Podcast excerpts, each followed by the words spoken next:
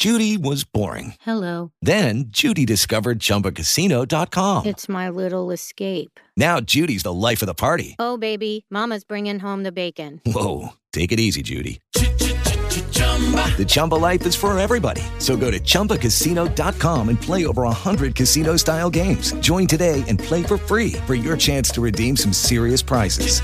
chumba ChumbaCasino.com. No purchase necessary. Void where prohibited by law. 18 plus terms and conditions apply. See website for details. Estamos en vivo. Eh, muy buenos días para todos. Bienvenidos al club de revista de los servicios de reumatología de UPB y del CES. Este es un espacio que hacemos con regularidad eh, para discutir temas, evidentemente, del ámbito reumatológico que sean de interés.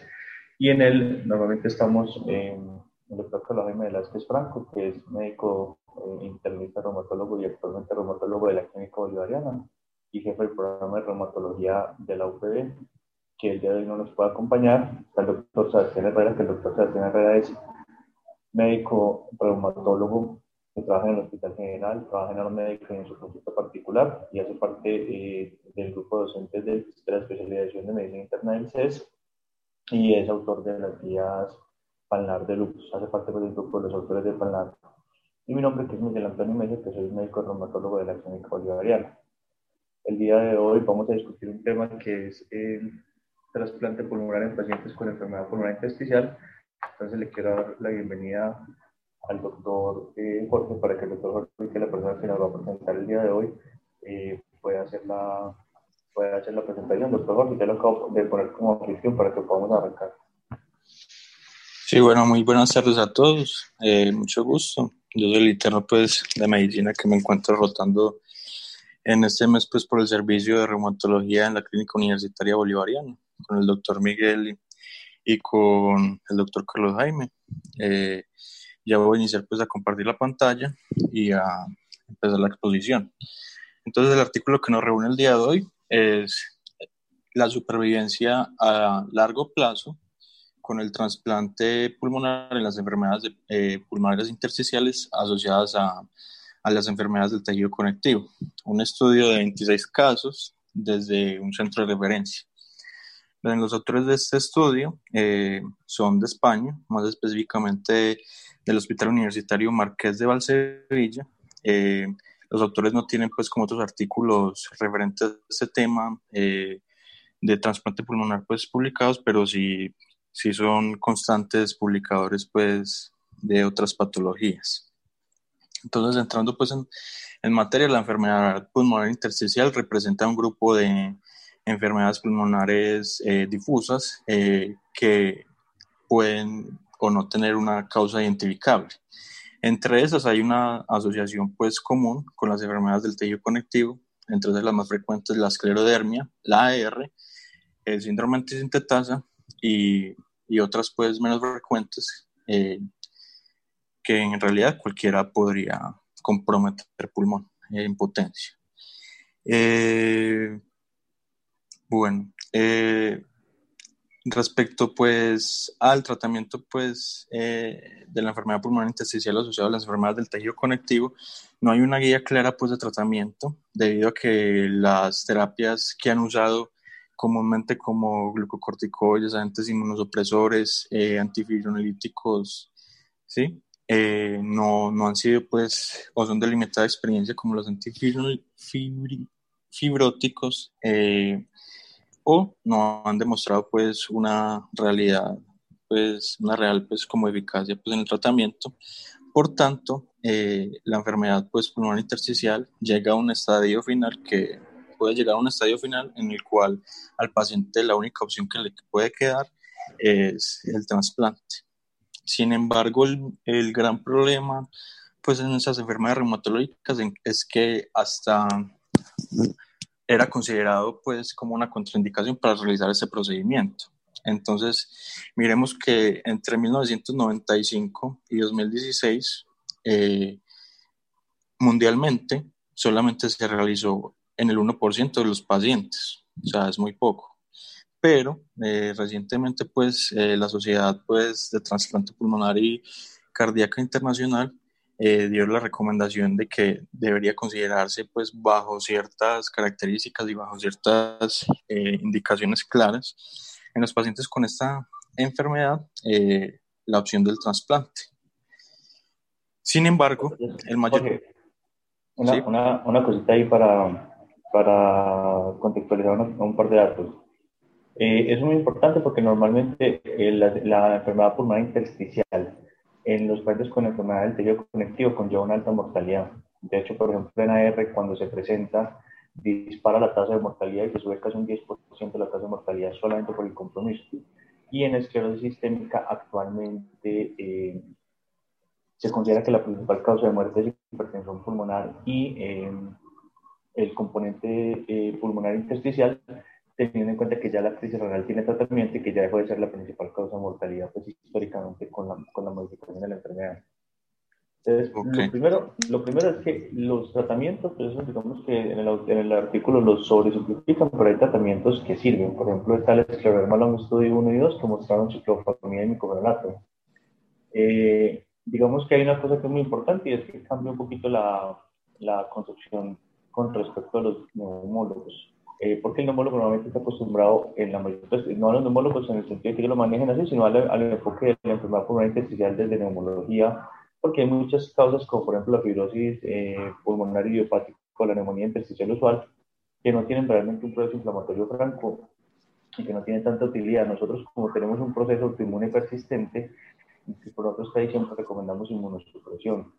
Y, lo, siendo sincero, la mayor parte de los estudios de inmunosupresión son derivados de esclerosis sistémica, de los otros no tenemos tanta evidencia. Y la otra cosa pues, es que los antibióticos apenas han entrado modestamente pues, como a, a presentarse. De pronto el, el se, se, presentó con esclerosis sistémica, que curiosamente yo no sé si seas qué opina, pues que yo creo que algún día tendremos que re revisar ese estudio porque yo cuando lo leí la primera vez sinceramente, pecando de punto ignorante, no me pareció tan impresionante, pero cuando uno ve los expertos hablando de, del tema en otras partes, uno sí ve que todo el mundo quedó como muy impresionado con los resultados. O sea, no sé tú qué concepto tienes. Pues, eh, Miguel, personalmente, a mí Nintedanib no me termina de convencer. O sea, en una enfermedad que tiene tan poquitas opciones, Nintedanib tiene un espacio, pero es porque tenemos muy pocas opciones. Es micofenolato, ciclofosfamida Rituximab, que es más experiencia y cortes que estudios aleatorizados, eh, pero el impacto que a mí me parece que tiene Intedanib eh, en asociación pues de que tiene que ser con el micofenolato para ver ese impacto que da Intedanib con los efectos adversos que da de diarrea, intolerancia, eh, no sé, no me termina, pues sí es, pero no es el gran cambiado, pues el game changer que, que pretenden los del laboratorio y que incluso se propusieron algunas guías a principio de año que esas guías, entre comillas, tenían un gran pecado y era el, el, conflicto de intereses que había entre los que lo escribieron y los que editaron las guías, porque las guías casi que pasaron por, por el laboratorio. Por el comité editorial. Sí, sí, hubo un comité editorial antes de, antes de someterlo a publicación. Entonces sí hay un espacio, pero la experiencia, nada más, he tenido muy poquita experiencia con Intedanif, pero no me ha ido bien desde el punto de vista de tolerancia. Entonces, mm, porque es, eso por un lado. Y la otra cosa, pues es que, digamos que la, hay que entender por qué, por qué eh, la enfermedad reumatológica es una contraindicación, es porque el paciente con enfermedad reumatológica que llega con compromiso pulmonar intersticial, de manera usual llega con, o con una cantidad de terapia inmunosupresora previa que hace más hostil el manejo pues, a, las, a las infecciones, o lo que es más común que pasa, por ejemplo, en la esclerosis sistémica, es que llegan con muchísimo con muchísimas complicaciones de otros órganos, lo que los hace no tan buenos candidatos a trasplante, o incluso llegan con hipertensión pulmonar y hay que hacerles la bobadita de un trasplante de corazón-pulmón, que es un poquito más complejo. Entonces, eh, pues obviamente eso hace que con el tiempo, conforme se ha ganado experiencia y que se seleccionan mejor los pacientes y el paciente, eh, digamos que reconociéndolo los reumatólogos los hemos aprendido a manejar mejor y a, y a hacer que lleguen con menos daño acumulado al trasplante, ha dejado de ser una contraindicación absoluta, pero es muy importante ese umbral porque la enfermedad pulmonar intersticial, por lo menos eh, asociada a la enfermedad del tejido conectivo, realmente tiene peor pronóstico que otro tipo de, de enfermedades pulmonares intersticiales y tiene un curso más agresivo. Entonces, eh, es simplemente para poner el contexto, porque ahora sí sigue tranquilo. Ok, muchas gracias, doctores. Bueno, entonces debido debido pues a esto, eh, que no se conoce pues reales tasas de, de, supervivencia a lo largo del tiempo en los pacientes con enfermedad intersticial asociada a enfermedades de colágeno en el trasplante pues de pulmón, eh, es lo que los motiva pues a realizar este estudio. Entonces, ellos lo que quieren comparar es la supervivencia post-trasplante a cinco años de los pacientes eh, con enfermedad pulmonar intersticial eh, comparados con los pacientes post-trasplante eh, de la fibrosis pulmonar idiopática. Ahorita más adelante, pues vamos a hablar porque la fibrosis pulmonar idiopática la toman como el comparador después de, de ellos.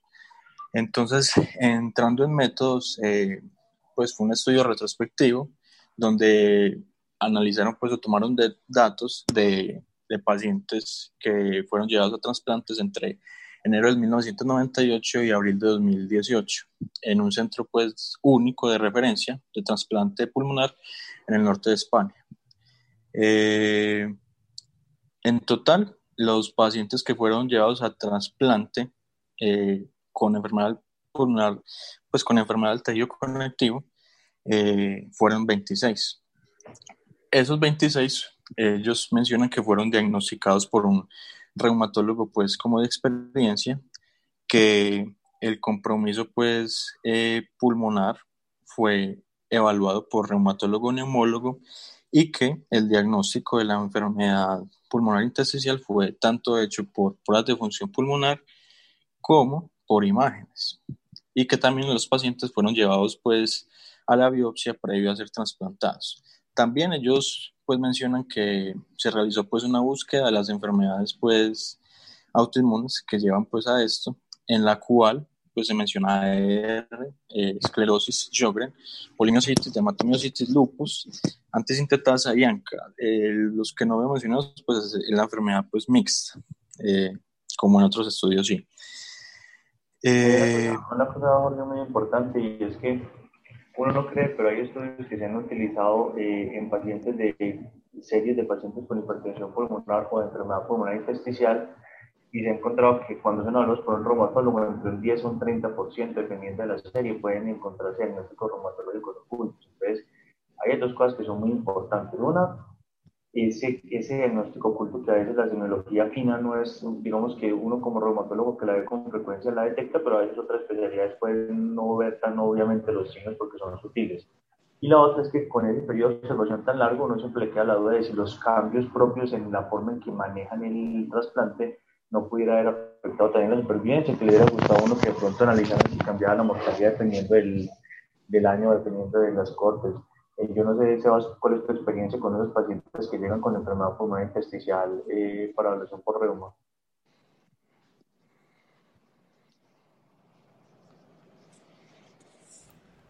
Eh, dos segundos, no, es que estaba, como me toca quitar el, el, perdón, perdón. el micrófono de dos lados. Eh, yo creo que es fundamental, yo no sé, yo cada vez me convenzo, o sea, con todo este cuento del IPAF y que cada vez ha venido cogiendo más espacio, incluso el IPAF ya es una definición que tiene sus peros porque en teoría si uno es rígido, los criterios de clasificación, los criterios que han utilizado para IPAF no, no incluyen. With the Lucky Land slots, you can get lucky just about anywhere. This is your captain speaking. Uh, we've got clear runway and the weather's fine, but we're just going to circle up here a while and uh, get lucky.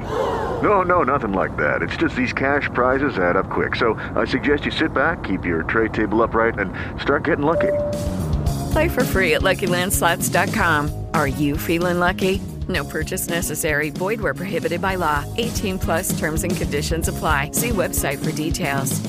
Judy was boring. Hello. Then Judy discovered ChumbaCasino.com. It's my little escape. Now Judy's the life of the party. Oh, baby, Mama's bringing home the bacon. Whoa, take it easy, Judy. The Chumba life is for everybody. So go to ChumbaCasino.com and play over 100 casino style games. Join today and play for free for your chance to redeem some serious prizes. ChumbaCasino.com. No purchase necessary. Void where prohibited by law. 18 plus terms and conditions apply. See website for details. Incluyen los anticuerpos anticitoplasma de neutrófilo. Eh, yo creo que cada vez es más necesario que paciente con enfermedad pulmonar intersticial que tenga una, un, un, concepto de reumatología. O sea, los reumatólogos también existimos para decir que alguien no tiene algo de reumatología. Y con los valores que Miguel ha dado, yo sí creo que es necesario porque muchas veces ese síntoma seco que nadie le encontró, que nadie le buscó, eh, ese uroanálisis que no le habían pedido porque era algo muy pulmonar, pero no se revisó, pues nunca se le pidió el uroanálisis. Y ahí está el, pica, el pecado de un paciente que pasaría de, de vigilancia y ver a ver qué sucede un antifibrótico a inmunosupresión con ciclofosfamida o micofenolato o incluso vigilancia en un, en un programa de esclerosis sistémico lupus eritematoso sistémico. Muy bien, muy bien. Por ahí, continuemos, por favor gracias doctores. Bueno, entonces eh, también pues los diagnósticos fueron analizados eh, retrospectivamente con los criterios de clasificación pues para cada desorden en ese momento. Y ellos mencionan pues que pues que todos los pacientes fueron evaluados por su grupo de trasplante pulmonar y fueron, fue pues todo hecho según los protocolos pues, estandarizados. Entonces, eh, como grupo de comparación, ellos seleccionaron a los de fibrosis pulmonar idiopática debido a que habían estudios que mostraron un hipotético eh, similaridad en el pronóstico y, pues, en, y, y espectro de la enfermedad pulmonar entre ambas enfermedades. Quiero llevarlos un momento, pues adelantarlos en una discusión para, para mostrar pues esta, esta congruencia pues entre ambas entidades.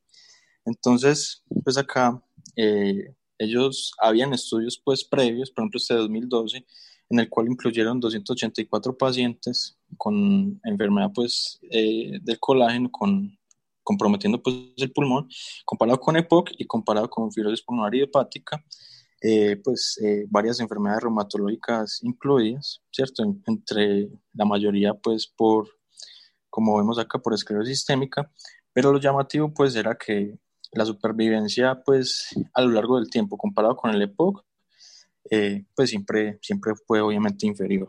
Pero miremos acá que por, con la fibrosis pulmonar hepática eh, no había pues diferencias significativas a menos pues del primer año. Entonces a cinco años veamos cómo fue muy similar la tasa de supervivencia, 46, 46%. En otros estudios se presentaba igualmente. Listo, ahorita seguimos hablando de esto, era como para contextualizar por qué, los habían escogido también de grupo pues como comparador. Entonces, el diseño pues fue, eh, retrospectivo eh, de, la, de la corte de 26 pacientes. El grupo comparación se escogió pues de los de enfermedad pulmonar intersticial pues, idiopática, la fibrosis pulmonar idiopática, basado en la, en la edad, más o menos tres años, del trasplante, el año de trasplante, y el uso de basiliximab eh, como, eh, como inducción previo al trasplante. El basiliximab es un, pues es un antagonista del receptor de la interleuquina 2 que ha, ha, demostrado seguridad y efectividad en la reducción tanto aguda como crónica del rechazo pues, eh, del trasplante pulmonar. Entonces, en la institución de ellos usaron el basiliximab eh, solamente en pacientes con falla renal o hipertensión pulmonar severa. Pero eh, después eh, usaron el basiliximab por protocolo en todos los pacientes.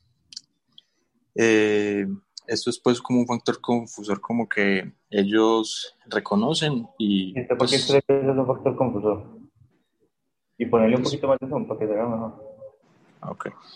Pues, profe, es un factor confusor porque porque digamos si, si ellos si ellos hubiesen eh, usado el basiliximab eh, por protocolo en todos los pacientes. ¿Pero por qué cree que el basiliximab puede ser confundido en enfermedades reumatológicas? ¿Para qué sirve la interleuquinados?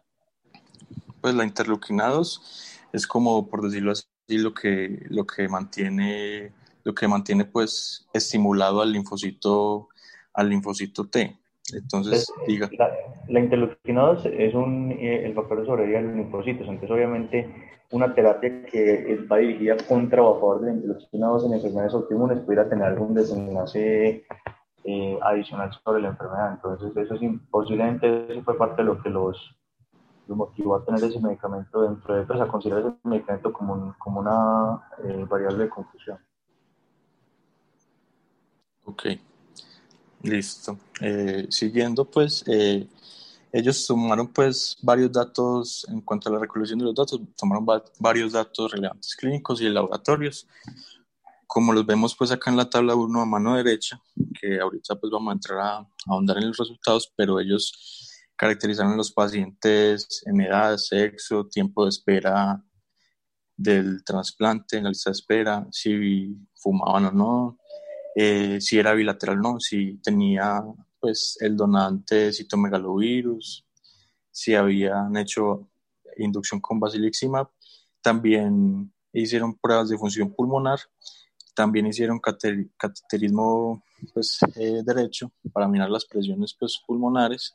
Y también eh, miraron pues si pretransplante habían recibido glucocorticoides o drogas inmunosupresoras. Entonces, el, el outcome primario de ellos fue medir la supervivencia a cinco años. ¿Cierto? Eh, entendiéndose pues midiendo, pues desde el trasplante a la muerte o desde, desde la fecha pues límite de ellos, desde hasta abril 30 de 2018. Pero ellos también pues tomaron datos eh, que permitían pues, eh, pues datos adicionales en cuanto al el rechazo tanto agudo como crónico del injerto pues pulmonar. Entonces, respecto al, a los a los pues, a los métodos estadísticos entonces todas las todas las variables continuas fueron fueron examinadas pues para eh, para la normalidad entonces eh, pues media o mediana acompañado de la desviación estándar o el rango intercuartílico según pues si eran homogéneas o heterogéneas.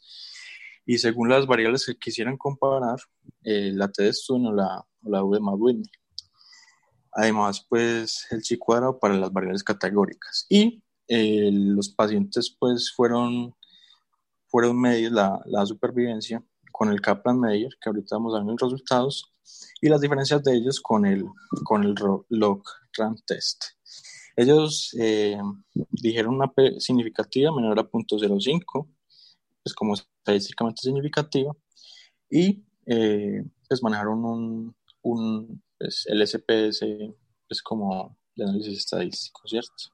Ya, desde el punto de vista estadístico no tiene nada particular, es un estudio muy promedio pues de, de que se saca con las cosas sencillas, no tiene como ninguna cosa profunda así complicada estadística. Sí, correcto. Bueno, entonces, eh, entrando pues en los resultados, eh, hasta mayo pues, de 2018, que fue la búsqueda de ellos retrospectiva, en total 585 pacientes revisaron que fueron sometidos a trasplantes. De esos, solamente, 20, solamente el 4.4% eh, eh, pues, fueron llevados a trasplante con, que tuvieran asociado la enfermedad pulmonar intersticial y la enfermedad tejido conectivo. Eh, bueno, de las enfermedades reumatológicas las enfermedades reumatológicas de base, pues tenemos que la más representativa para ellos, con un 34%, fue la AR, después la esclerosis sistémica, después el Sjögren, después la asociada ANCAS, después la antisintetasa, la dermatomiositis y el lupus. Pues como dijimos, no vimos representado en ellos la enfermedad mixta del tejido conectivo. Entonces, mirando pues la tabla 1, eh, vemos que las características pues, de base de los pacientes eh, en cuanto a la edad, en cuanto a la edad fueron muy pues similares, pues no hubo diferencia, no hubo diferencia significativa entre los grupos. En el sexo una diferencia significativa, pero pues por la mayor prevalencia pues de esta enfermedad en la población femenina. Eh, en el tiempo de espera la, lista igual. En los fumadores, si bien no, no, hubo diferencia estadísticamente significativa, sí, se hubo, sí hubo pues mayor proporción en hombres, pues tal vez por sus hábitos, ¿cierto? Aunque eso iba cambiando pues con el tiempo. el tiempo de trasplante igual. El, los cito, pues si el, si el donante tenía citomegalorios igual. La inducción del terapia con basiliximab fue totalmente igual en ambos, en ambos grupos. Eh, y las variables pues, de función pulmonar eh, eran muy similares. Vemos acá pues, la relación BF1, capacidad vital forzada, eh, que si bien pues no, no, llegaba en algunos pacientes podría no llegar a, estar tan disminuida, vemos como, como la capacidad vital forzada per se sí estaba, sí estaba, sí podría llegar a estar disminuida. Eh, también vemos que en ambos grupos, si bien la LSO estaba disminuida pues para su valor pues predicho, eh, en ambos grupos era, era homogénea pues igual. Igual con, con la creatinina y las otras variables. En, la, en, la, en el cateterismo del pues, derecho, la presión media de la arteria pulmonar, igual, similar, y todo pues esto similar. Lo mismo en los glucocorticoides, pero acá ya pues hay una diferencia significativa entre ambos grupos que fue el uso pues de las drogas inmunosupresoras. Como vemos ahí pues hubo una diferencia significativa, significativa eh, se usaron pues más en los pacientes con enfermedades del tejido conectivo eh, debido pues a lo que en la discusión pues eh, menciona, que me voy a adelantar pues un momento, pero ellos mencionan pues que, que, que como estas enfermedades del tejido conectivo tienen pues como más, más riesgo al rechazo por una irregulación inmune. Sin embargo, esto es más como traído pues por ellos o subrogado, por decirlo de alguna manera, del trasplante renal en el, en el lupus. Eh, porque los estudios en realidad no han sido concluyentes, no han sido concluyentes en que se, se incremente el riesgo pues del, del, rechazo, como ahorita vamos a ver en, estudios mencionados. Listo. Eh, siguiendo pues por acá, los inmunosupresores, los inmunosupresores que ellos usaron eh, fueron en igual proporción 15.6% metrotexate, eh, micofenolato, eh, TN, pues, del, inhibidores del TNF, azatopina, ciclofosfamida, retuximal 9.4, leflunomía 9.4 y antimaláricos el 3.1%. En, los, en las evaluaciones histológicas... Hay, que hacer una salvedad, Jorge, y es que realmente, o sea, ellos estaban tomando inmunosupresores, pero no estaban tomando inmunosupresores para su trasplante pulmonar, porque esa, esa, tabla tiene varias, pues esos datos son muy particulares. Primero, los antimaláricos no son inmunosupresores. Ya, eso entra, sáquelos ahí. Sí, sí. Lo segundo, lo que es la economía y metrotexate, si bien, y eso hay que, hay que hacerlo claro porque quisiera ahorita la, la opinión de Sebas de eso, pero si bien no se ha demostrado que sean Hello, it is Ryan, and we could all use an extra bright spot in our day, couldn't we? Just to make up for things like sitting in traffic, doing the dishes, counting your steps, you know, all the mundane stuff. That is why I'm such a big fan of Chumba Casino. Chumba Casino has all your favorite social casino style games that you can play for free anytime, anywhere with daily bonuses. That should brighten your day a little.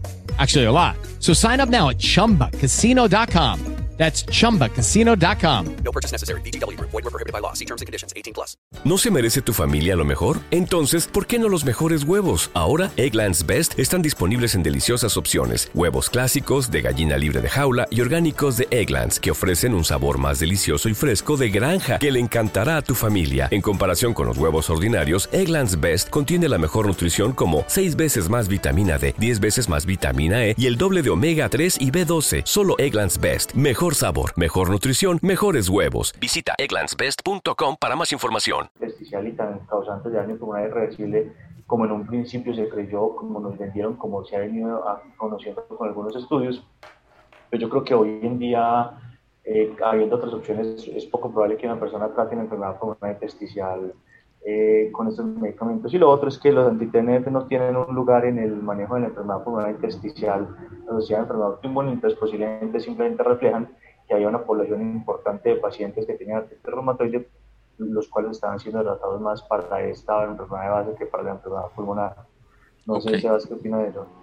Yo creo, o sea, lo que dice Miguel, la hidroxicloroquina, hay que sacarla de ahí. La hidroxicloroquina, por así decirlo, no vale desde el punto de vista de inmunosupresión y desde el punto de vista de enfermedad pulmonar intersticial. Pues ni la causa, ni hasta donde sabemos, tiene ningún efecto ni positivo ni negativo sobre enfermedad pulmonar intersticial. Eh, que tengan un 15% de inhibidores del TNF, probablemente nos está diciendo que esto, los pacientes con artritis reumatoide que entraron acá eran pacientes que estaban muy enfermos desde el punto de vista de su enfermedad de su artropatía inflamatoria que estuvieron muy activos y probablemente ahí está su factor de riesgo para desarrollar enfermedad pulmonar intersticial.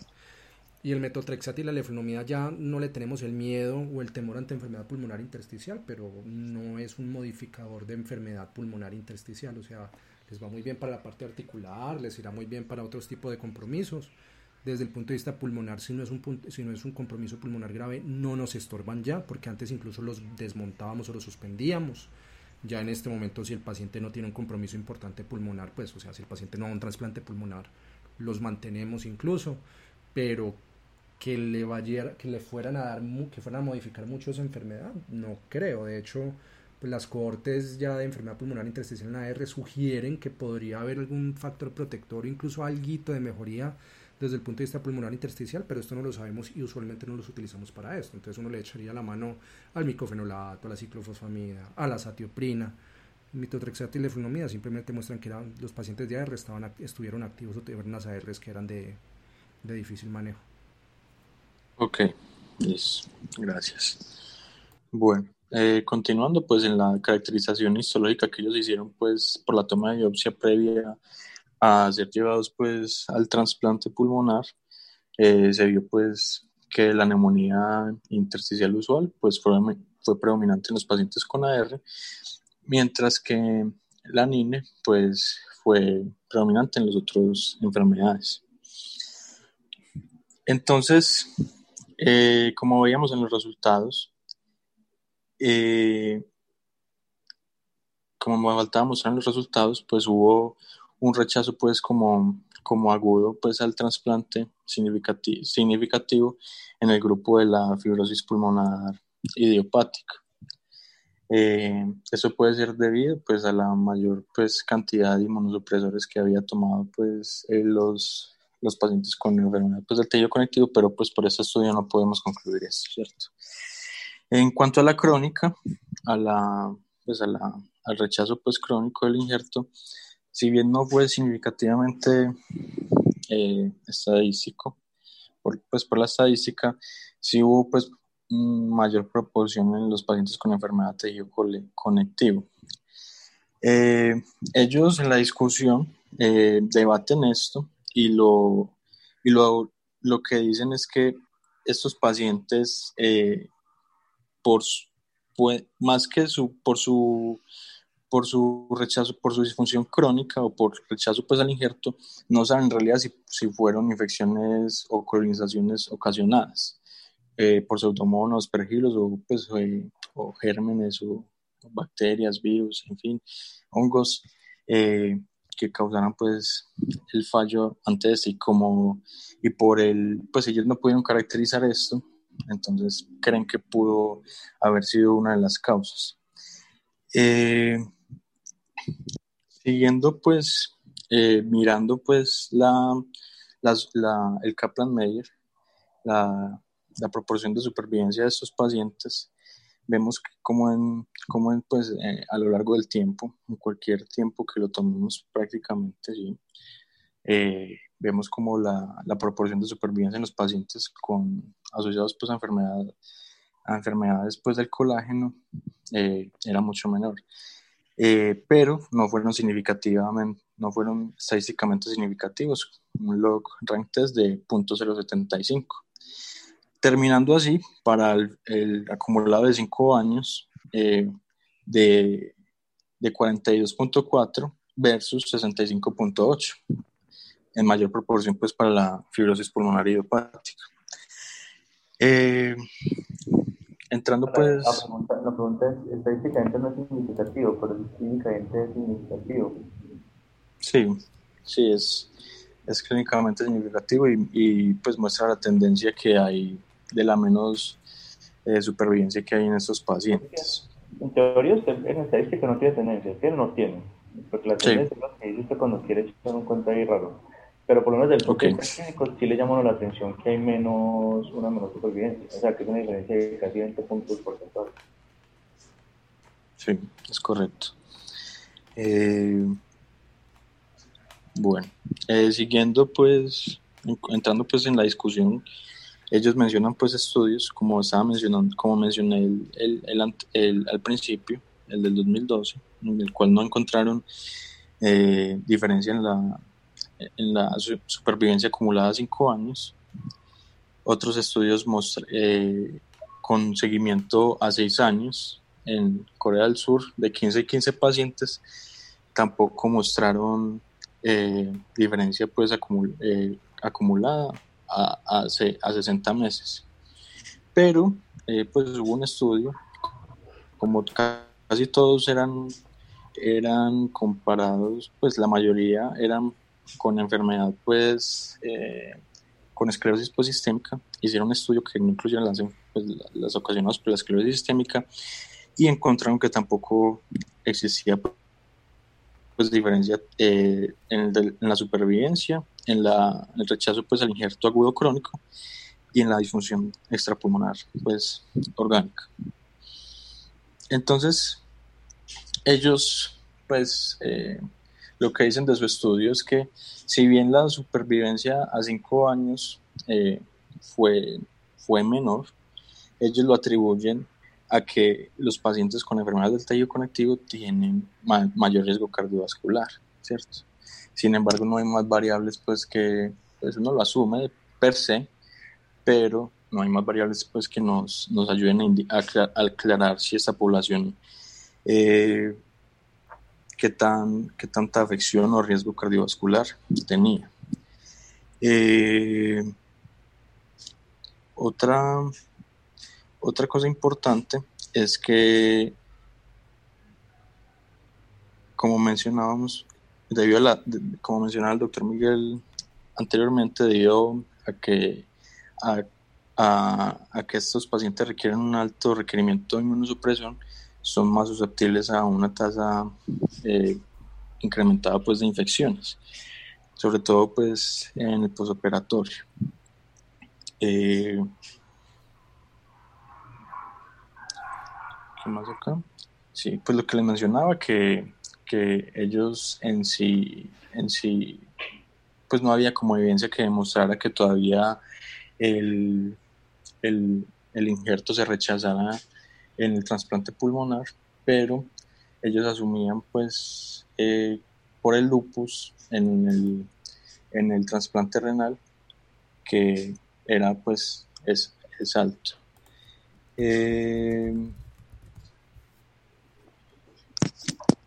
en cuanto, en cuanto a la cronicidad pues de, del rechazo pues eh, del injerto, pues esto, esto está directamente pues relacionado con, la supervivencia, ¿cierto?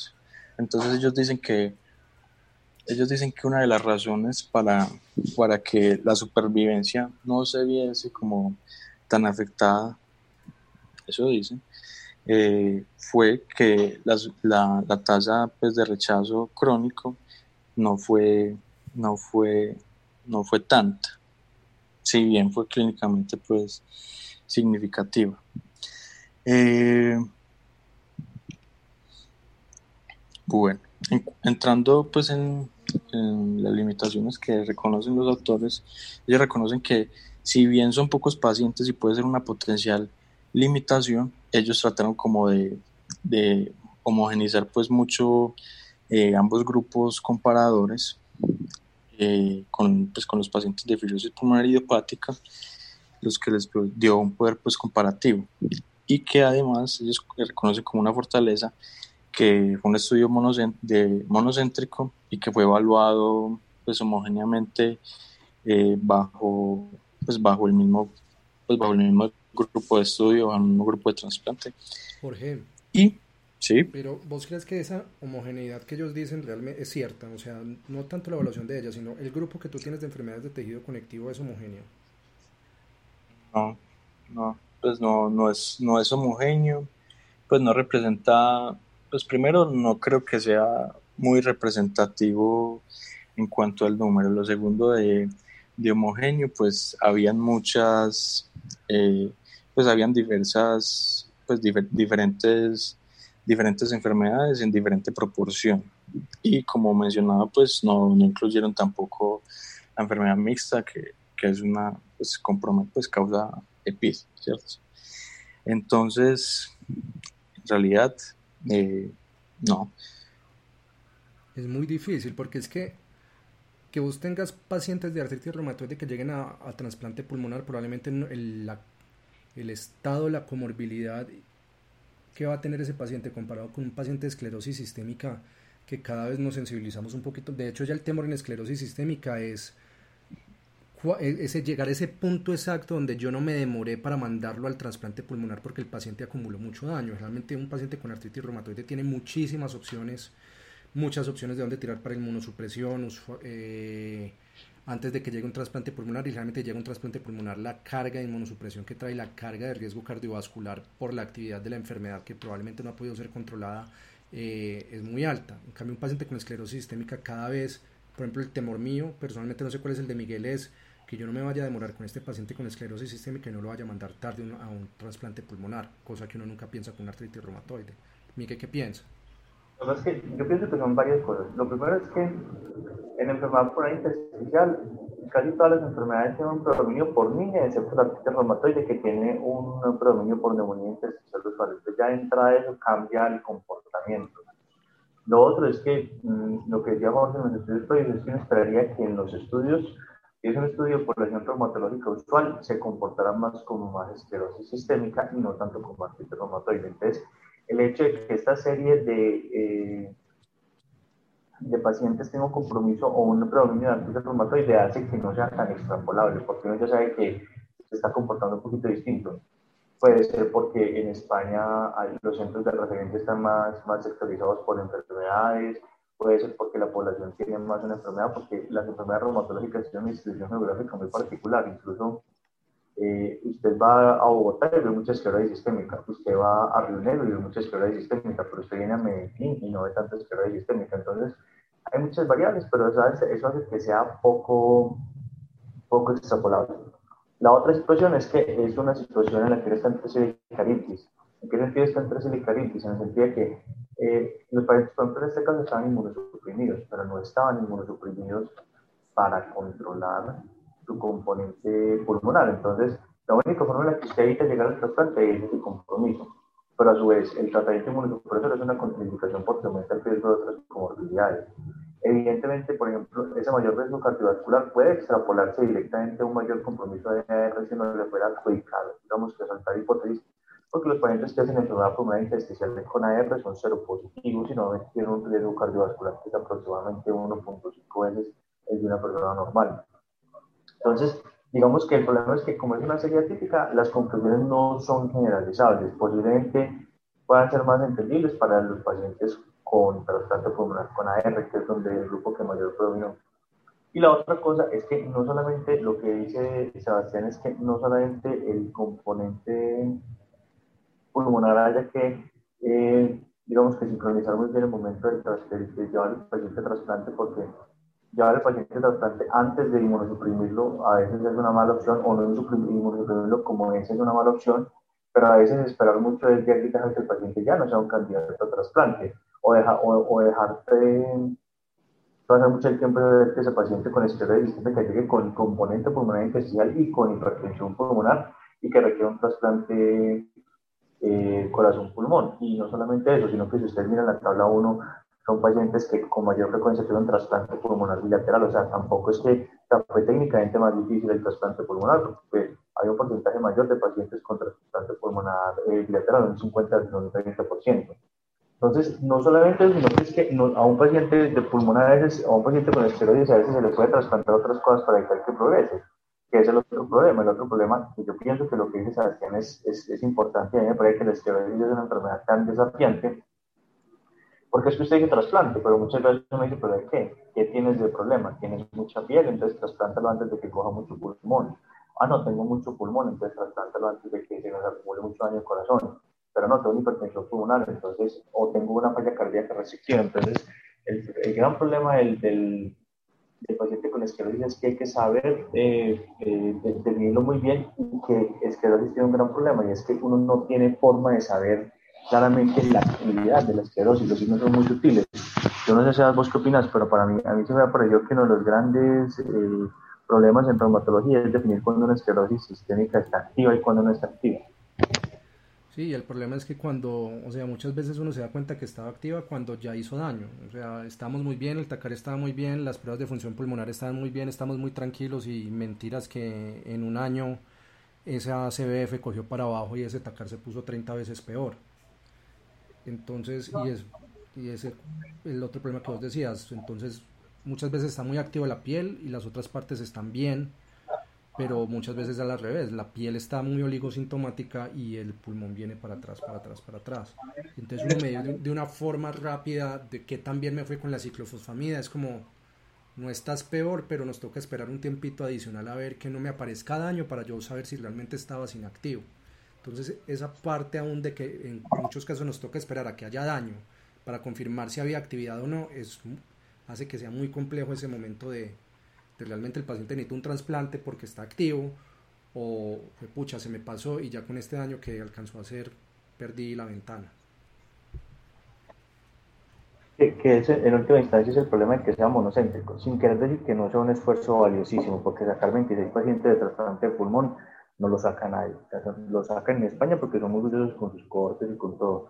Eh, pero el hecho de que sea monocéntrico hace que pasen este tipo de cosas, que si por algún motivo, por las condiciones locales, el comportamiento es distinto al resto del mundo, no tiene cómo, cómo balancearse con otros centros y queda desbalanceado el, la población del estudio y eso le quita un poquito de validez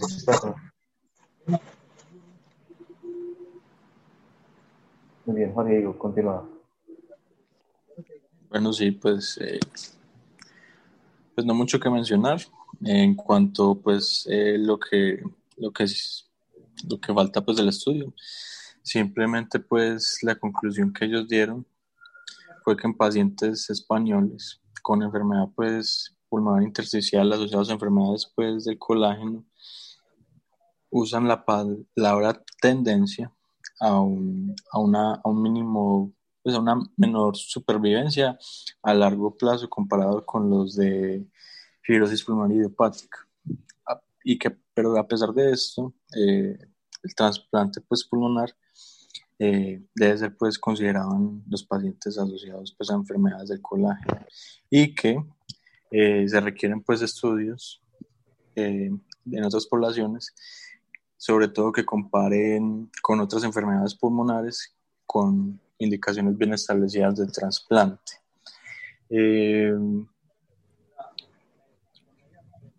Pues yo pienso que, pues, eh, además de todo lo que ustedes han mencionado, pues con el nacimiento de base que tienen, pues lo que, lo que ellos mencionan de, pues, de, de, las infecciones o la colonización sería, sería importante realizar un estudio. Eh, no, pues no es extrapolable pues, a nuestra población debido pues a que se realizó en España y como decía el profe Miguel pues fue como monocéntrico y también pues como mencionaban pues fue, predominó fue en una AR fue, fue pues en las enfermedades con en el compromiso pues por artritis reumatoide entonces sí sí. Ok entonces digamos que este estudio este estudio si bien nos pues creería que nos, nos hace pues como el llamado de atención a estar siempre pendiente de un paciente que, pueda ser candidato al trasplante pulmonar y que aún los estudios eh, no demuestran, no son homogéneos pues entre ellos eh, en demostrar en demostrar la tasa de rechazo, si, si hay mayor o menor supervivencia, a diferencia pues de este, con los otros que hemos visto, comparado con la fibrosis pulmonar idiopática, hay que comparar con otros grupos eh, de enfermedades pues, pulmonares que sean llevados a, a trasplante y, eh, y pues yo creo que sí, que es eso. Entonces, sinteticemos. ¿cierto? Correcto. En, el resumen es, en un hospital de referencia, ¿cierto? De Santander, España, donde hacen trasplante pulmonar, estuvieron una corte de 26 pacientes de trasplante pulmonar en pacientes con enfermedad pulmonar intersticial asociada a enfermedad reumatológica. Y en esta serie predominaron los pacientes con artritis reumatoide. Se encontró que los pacientes tuvieron, los pacientes con enfermedad pulmonar intersticial eh, idiopática, un mayor, una mayor tasa de rechazo agudo, pero los pacientes con eh, enfermedad reumatológica, una mayor tendencia al rechazo crónico y una mayor tendencia a pues, o una, o una menor supervivencia desde el punto de vista numérico, pero no desde el punto de vista estadístico. Eh, teniendo como limitaciones que fue un solo centro de referencia y que fue un comportamiento inusual. Esto nos abre algunos, algunos eh, puntos o algunas situaciones que son llamativas. La primera es que el trasplante de pulmón en enfermedad pulmonar intersticial asociada a enfermedad reumatológica cada día se considera menos tabú y cada día se aproxima más. Lo que dice Sebastián es fundamental, hay que saber medir muy bien el tiempo entre que el paciente se le dé una chance suficiente para evitar el trasplante con la inmunosupresión, pero no que lo dejemos progresar tanto hasta que el trasplante sea complicado y eso le afecta a la supervivencia de un trasplante que, por definición, es ya uno de los trasplantes más complicados que hay. Y finalmente nos abre los ojos o nos llama la atención con respecto a el rechazo crónico, que no solamente está mediado por el, fenómeno inmunológico de rechazo, sino por el daño que se va produciendo por infección crónica y por otras cosas, en el cual quizás eh, es difícil porque nosotros no somos expertos en el área y estaríamos de pronto opinando más allá de lo que podemos, pero habría que tener un balance perfecto entre minimizar esa exposición a inmunosupresores que no sean necesarios, pero garantizar la persistencia y la, y la viabilidad del trasplante. Eh, Sebas, no sé vos qué opinas, si eso resume las cosas, ¿qué otro colofón le podemos dejar ahí como para terminar? No, totalmente de acuerdo. Eh, lo mencionaron ahorita a mitad de la discusión, que, que es un gran esfuerzo. Obviamente tiene sus dificultades que no permiten que tenga validez en algunos otros centros, en algunas otras latitudes, y que probablemente no se aplique para centros que tengan un gran volumen de pacientes con esclerosis sistémica u otras patologías de reumatología probablemente por lo que vos dijiste. Probablemente el sitio donde está el centro de trasplantes es un sitio donde su grupo de reumatología se dedica más al manejo de artropatía inflamatoria que enfermedad del tejido conectivo. Pero no deja de ser un esfuerzo grande, que la gente ve estos números, pero lograr 26 trasplantes de pulmón en enfermedad del tejido conectivo es un número grande. Y probablemente en el futuro nos empecemos a enfrentar más y más y más a estos pacientes y ojalá en algún momento tengamos como tamizar esos pacientes de que debemos enviar rápidamente un trasplante de pulmón en vez de insistirle mucho en la inmunosupresión para no perder tiempo. Pero en esa parte todavía estamos a ciegas. Y, y quizás, y quizás lo otro es que todo equipo multidisciplinario de manejo de enfermedad, pues todo equipo de manejo de enfermedad pulmonar intersticial y equipo de hipertensión pulmonar y equipo de trasplante pulmonar, valga la redundancia, debería tener al menos una evaluación por reumatólogo como parte del protocolo para, para detectar esos casos que de pronto eh, se pasan por alto que implican un cambio de la dinámica y en el tratamiento. Entonces, digamos que no está en el estudio, pero vale la pena eh, hacer esa discusión y esa propuesta, ¿no? Sí, totalmente de acuerdo. O sea, por lo que, lo que yo te dije, lo que yo decía ahorita, el reumatólogo existe para decir que no también. O sea, así ah, mandar a un paciente que sea un protocolo por enfermedad pulmonar intersticial, porque es que no es que la otra gente lo haga mal, es que también la otra gente no tiene tiempo. Eh, yo como neumólogo estoy cuadrando inhaladores, estoy viendo espirometría, estoy viendo eh, requerimientos de oxígeno domiciliario, estoy eh, ordenando la, la, rehabilitación pulmonar, estoy evaluando mil cosas, vacunaciones, todo eso. ¿A qué horas le pido yo un uroanálisis o a qué horas pregunto yo por unos síntomas secos, un fenómeno de rey? No. Es que yo como reumatólogo, si ya sé que el neumólogo está encargado de todo eso, venga, hablemos de, artralgias inflamatorias, hablemos de lesiones en piel, hablemos de abortos, hablemos de mil y un cosas, que es que tampoco, o sea, no puedo pretender que el neumólogo, aparte de que esté haciendo toda la neumología, empiece a hacerlo de reumatología. Muy bien. Em, yo creo que ya con eso, con eso podemos dar por terminado el club de revistas. Mm, les agradecemos mucho a todos la presencia, les agradecemos a todos la dedicación y la lectura del artículo y los estaremos esperando la próxima semana con el siguiente artículo. El siguiente artículo es eh, el de resonancia sacroiliaca, ¿cierto? Ya te confirmo. Sí. Es, correcto. Es correcto. Entonces la doctora Laura Gómez, que es nuestra reciente invitada del servicio de ortopedia, nos va, a encargar directamente de esa presentación. Doctora Laura, para que vaya empezando su preparación. Entonces, y no siendo más, eh, dejamos entonces aquí el club de revista y les deseamos a todos una feliz noche. Buenas noches, hasta luego. Hasta luego. Muchas gracias, feliz noche. Muchas gracias.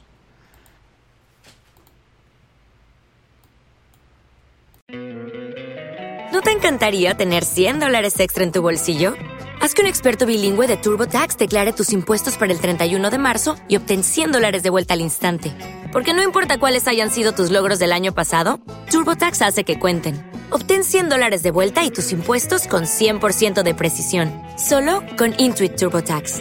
Debes declarar para el 31 de marzo. Crédito solo aplicable al costo de la presentación federal con TurboTax Full Service. Oferta sujeta a cambios o cancelación en cualquier momento.